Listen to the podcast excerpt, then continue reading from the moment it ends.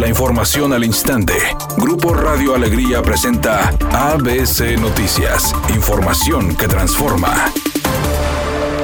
Tras comprometerse a atacar el tema de homicidios como a propósito del año 2022, el secretario de Seguridad Pública Aldo Fassi aseguró que en los próximos meses la tranquilidad volverá a las calles de Nuevo León. En unos meses va a haber tranquilidad, tenemos que lograrlo y lo más pronto posible. Pero, insisto, nosotros, nuestro punto número uno es que no haya afectación a la sociedad por ese embate de criminales. Por otra parte, dijo que ya no se destinaría más personal para la policía de proximidad de Monterrey, ya que el objetivo es que los nuevos cadetes sean capacitados para ser policías de reacción. Cuando Monterrey tome las riendas de todo el municipio, entonces va a desaparecer. Entonces es un tema paulatino, pero ya no vamos a, a incrementar el número de elementos o de personal, porque no me gusta decir elementos como si fueran cosas, ¿verdad? El número de personal para proximidad no lo queremos aumentar. Queremos aumentar el tema de investigación, tema de inteligencia y de reacción desde luego. Además señaló que se trabaja para mejorar la atención médica con cobertura nacional para oficiales, salario gradual, apoyos para vivienda, becas familiares y de intercambio. Finalmente informó de la creación de guarderías y estancias infantiles para Fuerza Civil, asegurando que su licitación para la primera podría ser a finales de enero del 2022.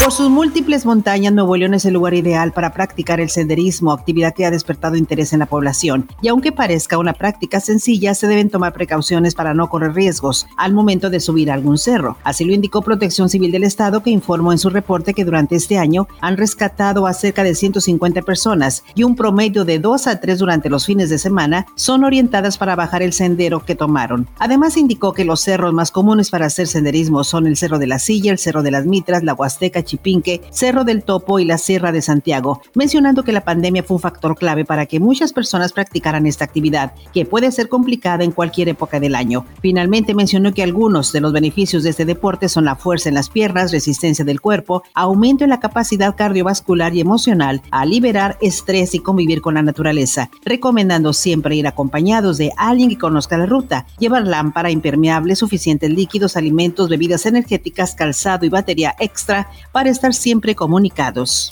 Editorial ABC con Eduardo Garza. Este año fue el más violento contra maltrato animal, según datos de la Fiscalía General de Justicia. Se registraron más de 108 casos en que mascotas murieron o sufrieron algún tipo de crueldad animal. El delito contra las mascotas es penalizado. Denúncielo, no se quede callado y que pague con cárcel quien maltrate a los animales.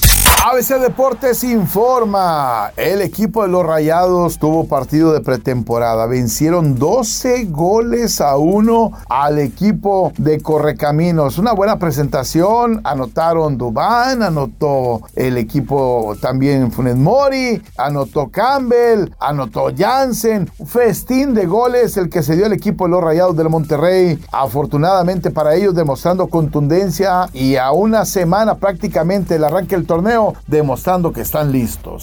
La actriz Gabriela Platas anunció a través de su cuenta de Twitter que tiene COVID. Dijo que se siente mal, como una gripa fuertísima, pero que gracias a las vacunas que se puso oportunamente, seguramente saldrá bien librada y logrará vencer al virus.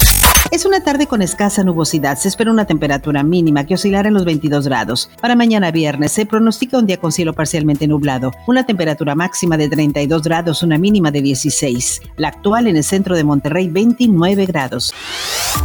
ABC Noticias. Información que transforma.